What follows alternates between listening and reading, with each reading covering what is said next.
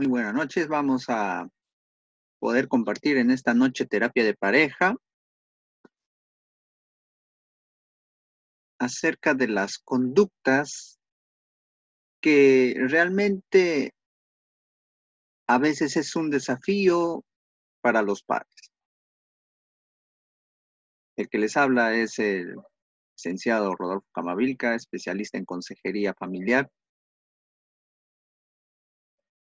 y también terapeuta de pareja. Hablamos un poco acerca de lo que es la familia y vemos que es un hogar muy constituido, muy hecho, pero dentro de ese hogar a veces no hay paz, no hay tranquilidad, porque surgen los problemas que lo vemos a diario, dentro del trabajo, dentro de un centro de estudios o dentro de la relación, como, como nosotros nos estamos eh, dirigiendo hacia las personas. Si tú te das cuenta, realmente las cosas no van a salir bien como realmente uno, uno desea y uno necesita vamos por los patrones que realmente el tema de conducta es un tema muy amplio. Y eso surge dentro de las edades de 3 a 4 años. ¿Quién no se recuerda esa edad cuando estabas corriendo, jugando, estando con papá, con mamá, quizás hasta con los primos? Pero vamos despacio y al trasfondo. ¿Qué padre no ha tenido problemas con pataletas? O él mismo ha tenido en su etapa de esta edad, 3 a 4 años. Más que nada para los niños. Desafiar a un adulto. Y eso es un eco en los colegios estatales, colegios del Estado. También hay dentro de los particulares en un mínimo, pero hay no son excluidos ni tampoco lo debemos decir no tampoco. En todo momento. También tenemos los, el trastorno negativista y desafiante. Sí, hay niños, hay niñas, hay adolescentes que desafían a su mismo maestro en clases, incluso hasta el mismo director, sí, he escuchado esos de. Para los padres de familia también. Una vez me tocó, por ejemplo, cuando estábamos en un colegio, vino el papá, hablaba bastante, con un, tono alzado el, niño, el adolescente, pero de una manera que se burlaba, ¿no? Pero cuando vino el papá, y yo le dije, no, a ver, este, dilo un poco fuerte, acá está tu papá, a ver cómo haces en el salón, y totalmente agachado.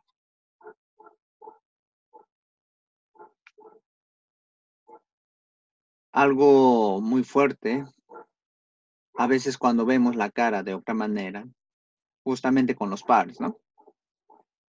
También vemos justamente que el niño desafía constantemente, que siempre está enfadado, que todo el mundo tiene la culpa menos él, y esto se va agravando más. ¿Cómo ver esos detalles dentro de la edad de cuatro o cinco años, dentro del trasfondo justamente psicológico, dentro de la conducta, dentro a veces de los pacientes que a veces vienen? Ante esta edad, justamente, a veces como padres tenemos el desafío de decir todo está bien, pero a veces está quemando algo en casa. O sea, de lo que me refiero es al problema, ocultar el problema y se niega ante todo. Que pega, quien insulta, quien tira los objetos. Hay en los colegios, escuelas, en las casas, hay así. Así que debemos tener mucho cuidado justamente en la crianza de los hijos. También tenemos los trastornos, un trastorno totalmente desafiante. Y es esto el disocial, el que para aislado, el que para en la computadora, el que se convierte en un trastorno justamente para los adolescentes. Los adolescentes ahora les está afectando bastante estar en casa, pero eso puede surgir producto del COVID, como también ellos ya lo han tenido dentro de casa. ¿Por qué? Porque han estado aislados, eh, también papás han estado fuera constantemente, no han estado dentro del entorno y venían cada 15 días, cada mes, o dejaban solamente pagar el colegio. Sigue conocido ese tipo de, de niños, de adolescentes, que constantemente, por ejemplo, pegan demasiado, se quejan mucho en la dirección, son llevados ahí constantemente, pero prácticamente ellos destruyen propiedades ajenas. Por ejemplo, esconder una mochila. Y no es una, son constantes veces. Un lápiz o algo pequeño que ya después se convierte en algo más amplio. Prender fuego. Y si ha ocurrido. Y no es por chistosos, como dicen entre comillas, sino la forma de la crianza. ¿Qué tipo de crianza se está dando dentro de la familia? O mucho ojo, pestaña y ceja de lo que esto está pasando alrededor a nivel mundial. Porque si vamos eh, dentro de ello y vemos esta parte,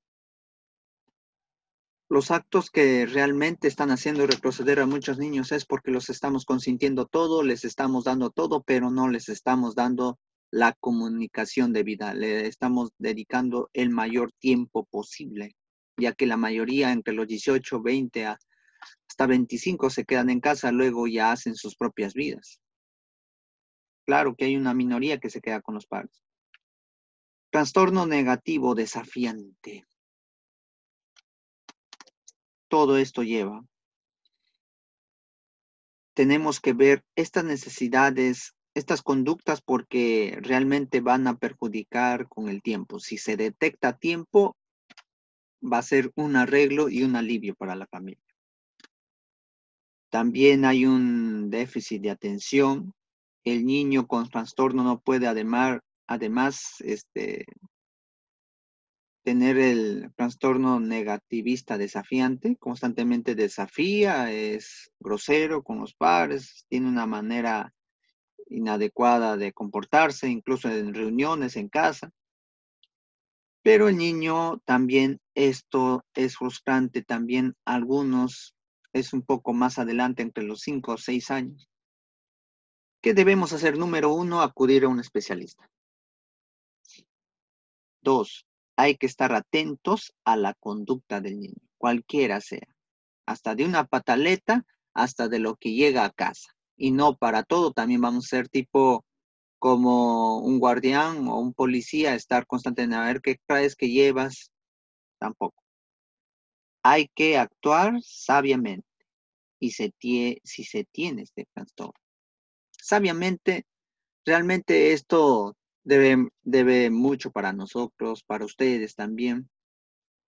Sabiamente hay que saber con cuidado de lo que le vemos, lo que le decimos, de lo que ellos escuchan, porque realmente a veces los amigos saben más la vida de ellos que los mismos padres. Así que mucho ojo, pestaña y ceja al momento de poder aconsejar y hablar a cada uno de ellos. Hay que actuar si se tiene este trastorno, pero sobre todo vale la prevención. Una de las cosas que realmente también me ha asombrado es justamente cuando un niño o una niña está aislado o para, como dice, en casa o no desea que nadie le visite. O puede ocurrir también por el mismo caso de que a veces lo gritamos, lo minimizamos, le bajamos la autoestima y realmente provocamos. Eso es muy peligroso. Cuando llamamos ahora otro trastorno de un trastorno explosivo, interminente, es la pérdida de control. Ya no sabemos qué hacer con el niño, ya no sé qué hacer. Escuchamos esa frase es un factor excresante dentro del niño o la niña, pero puede haber solución si lo detectas a tiempo. Puede durar algunos minutos, horas, pero no tienen sentimiento de culpa, así que mucho ojo. Si un niño comete algo, un daño, como prender fuego, como pataletas, es mejor llevarlo a un especialista.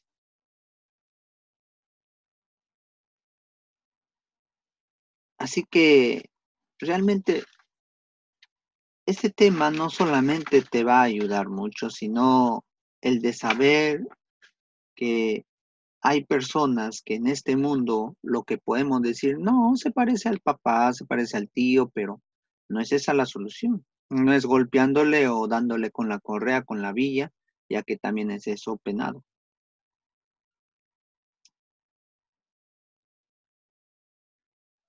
Y a veces, para terminar en esta parte, es también decirles de que es a veces falta de la de comida.